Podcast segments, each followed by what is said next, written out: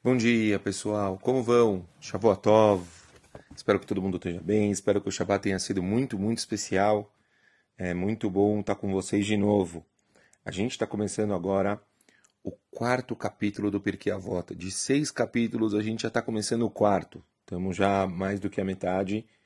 E espero, Bezerrat Hashem, que a gente possa cada vez mais adquirir sabedoria. Tem muita, muita coisa para a gente aprender. Essa é uma Mishnah muito legal. É...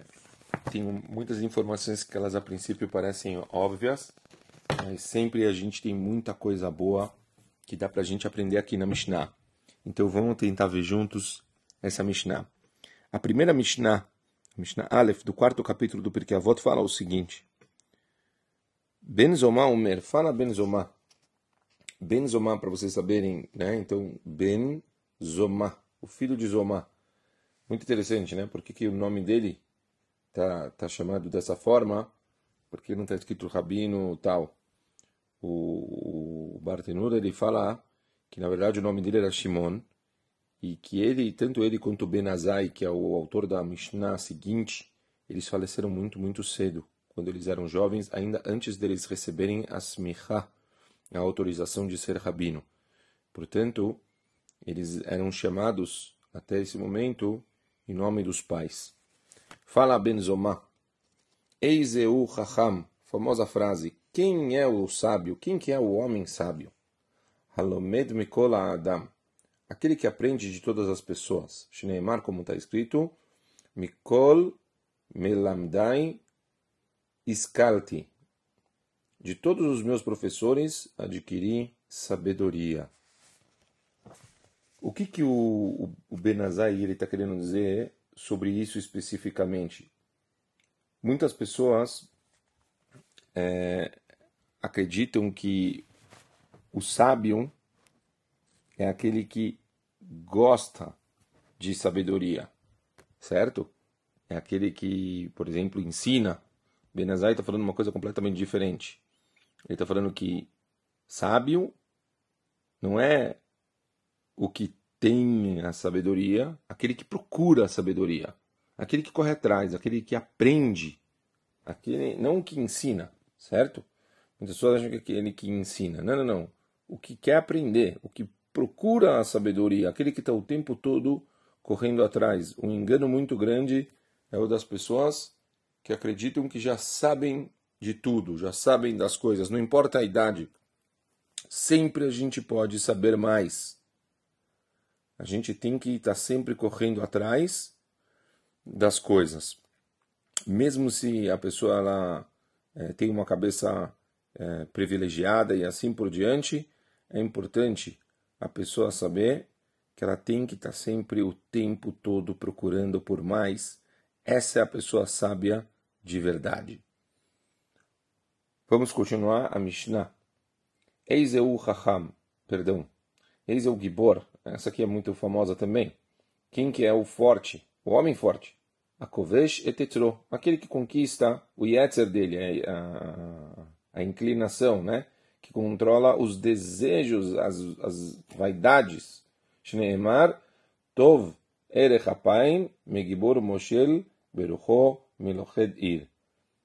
Como está escrito em Provérbios, ele que é lento para se enervar é melhor do que o homem forte e o mestre dos seus desejos é melhor do que conquistador de cidades. Então, sempre, quer dizer, as pessoas precisam saber que a maior batalha que eles vão ter na vida deles, fala o Benzoma, é a batalha deles contra eles mesmos, a pessoa contra si mesmo.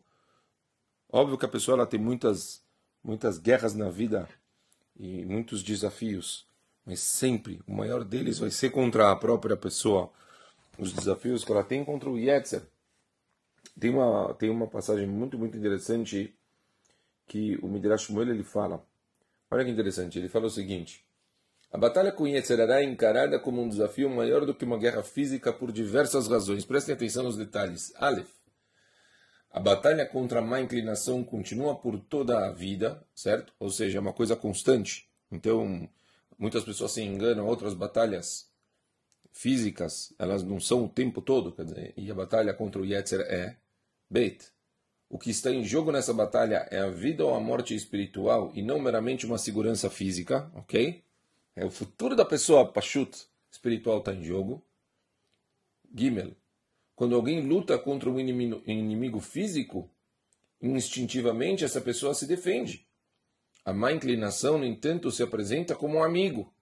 E por isso é tão difícil se despertar para lutar contra ela. Ou seja, achuto que quando tem, você consegue facilmente é, perceber que você tem um inimigo, então você vai se preparar para isso.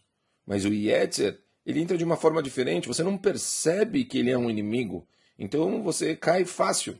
Você acha que aquilo muitas vezes é até bom para você. Muitas, a maioria das vezes que pessoas caem para a própria vontade, a pessoa acredita que ela está fazendo algo que vai ser bom para ela. E por último, Dalet, ele fala: a má inclinação está dentro da pessoa e, e, guerras físicas estão fora. Então também, quando está dentro do ser humano, a pessoa não percebe. Rabotai, não tenho dúvidas.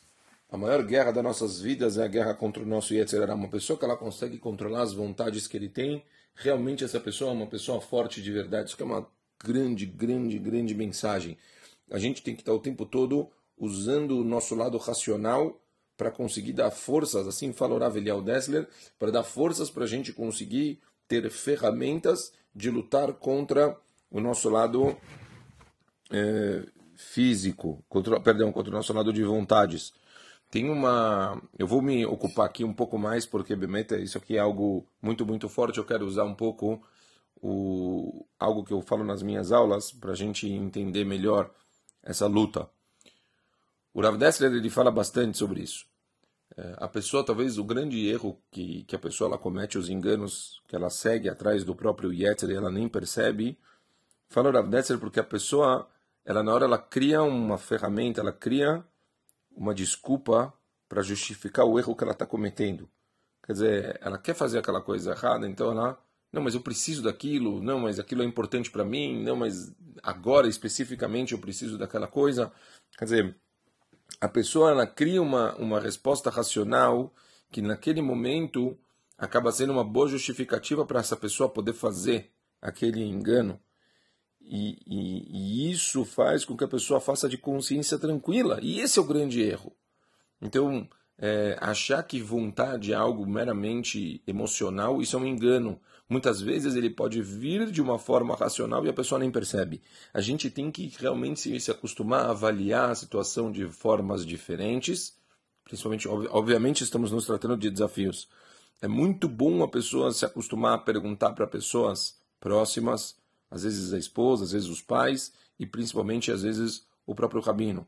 Ah, será que o que eu estou fazendo é correto? Posso fazer dessa forma? Porque normalmente uma pessoa que, tá, que não está envolvida na situação, uma pessoa que está fora, vai conseguir ter tranquilidade e clareza para poder falar para aquela pessoa: isso aqui que você está fazendo não é correto, tome cuidado.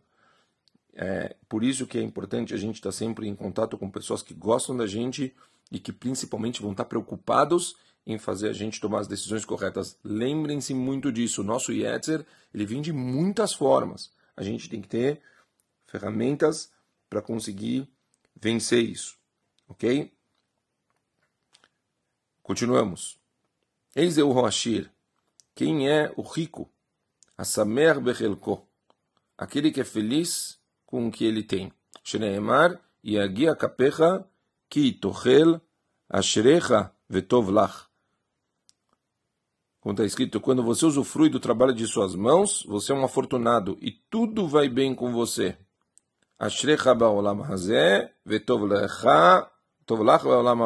Você é afortunado nesse mundo e tudo vai com você para o mundo vindouro. Ou seja, é óbvio que quando a gente se trata de riqueza, a pessoa está satisfeita, a pessoa está bem com o que ela tem.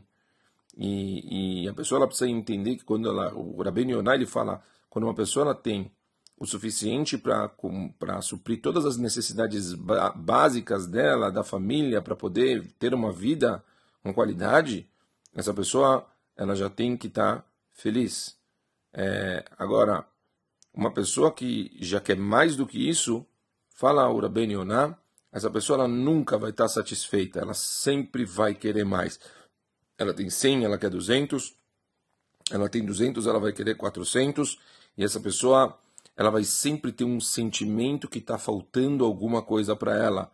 Então, por isso, ela não pode ser chamada de rico, assim fala Ben Yonah. Então, tem que ser tomado muito cuidado. A forma, a, a grande ferramenta da pessoa ela conseguir ter eh, eh, essa satisfação, ela se acostumar sempre a agradecer por tudo que ela tem. Quanto mais ela agradecer o que ela já tem, isso ajuda ela a se satisfazer, a, a ficar feliz. E, portanto, mesmo que ela receba mais, ela já vai ter uma sensação de alegria por ela ela tá realmente vendo e agradecendo a Kadosh Baruch Hu que o que ela tem já seria suficiente. Agradecer e saber também, fora agradecer a Kadosh Baruch Hu por tudo que ela tem, é saber que não vem das mãos dela, vem de Hashem. A gente fala todos os dias, a pessoa precisa agradecer e saber que o sustento dela vem de Kadosh Baruch Hu. Hashem manda para essa pessoa. Ela tem que agradecer a Hashem por isso. Isso também ajuda ela a se sentir satisfeita, sabendo que vem de Kadosh Baruch Hu. A Kadosh Baruch Hu pode tirar isso dela quando a Kadosh Baruch Hu quiser. Tudo é decidido por Hashem. E lembrem-se, tudo é decidido em Rosh Hashanah. Está chegando. Rosh Hashanah é decidido o sustento da pessoa. Em dois dias, Chaim Kanievski brinca e fala sempre Basta a pessoa trabalhar muito bem dois dias por ano e está resolvido.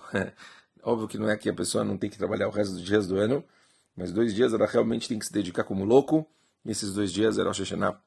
E aí é decidido o ano inteiro é, físico, né, monetário da pessoa. Continua a Mishnah do Perkei Avot para a gente terminar o último ponto. Eis é o Mechubad Amuchabed Tabriot. Quem que é a pessoa, o homem honrado? Aquele que honra as outras pessoas. Shneemar, que mechabdai, echabed, ubozai, yekalu. Como está escrito, aqueles que me honram, eu os honrarei, e aqueles que me desprezam serão desprezados.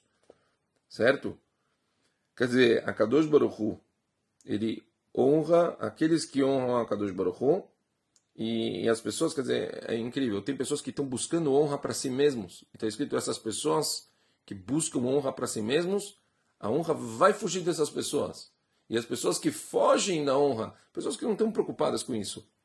Está escrito que, naturalmente, a honra vai atrás dessas pessoas. Ou seja, a pessoa não tem que ficar é, noiado e ficar esperando essas coisas. Isso é um engano, isso é um erro grave. Eu falo, não se preocupa com isso, o Benzomat, que ele também ensina. Não, não, não, não, não tem que ter essas coisas na cabeça. Se preocupa em dar sempre cavoto para os outros e você vai ver que naturalmente, quando chegar a hora certa, as coisas vão vir para você também. Então não fica buscando. Muita gente às vezes fica, noia, fica louco, o tempo todo esperando que os outros vão falar muito bem, parabéns. Até no trabalho eu vejo, se o chefe não fala para a pessoa, incrível o que você fez, a pessoa fica triste. Esqueça. Não temos que esperar nada de ninguém. Faça a sua parte. A pessoa fazendo a parte dela vai vir na hora certa os agradecimentos e o valor devido sobre o que essa pessoa acaba fazendo, ok? Espero que as mensagens estejam ficando claras. Falamos sobre sabedoria, falamos sobre força, falamos sobre riqueza e falamos sobre honra.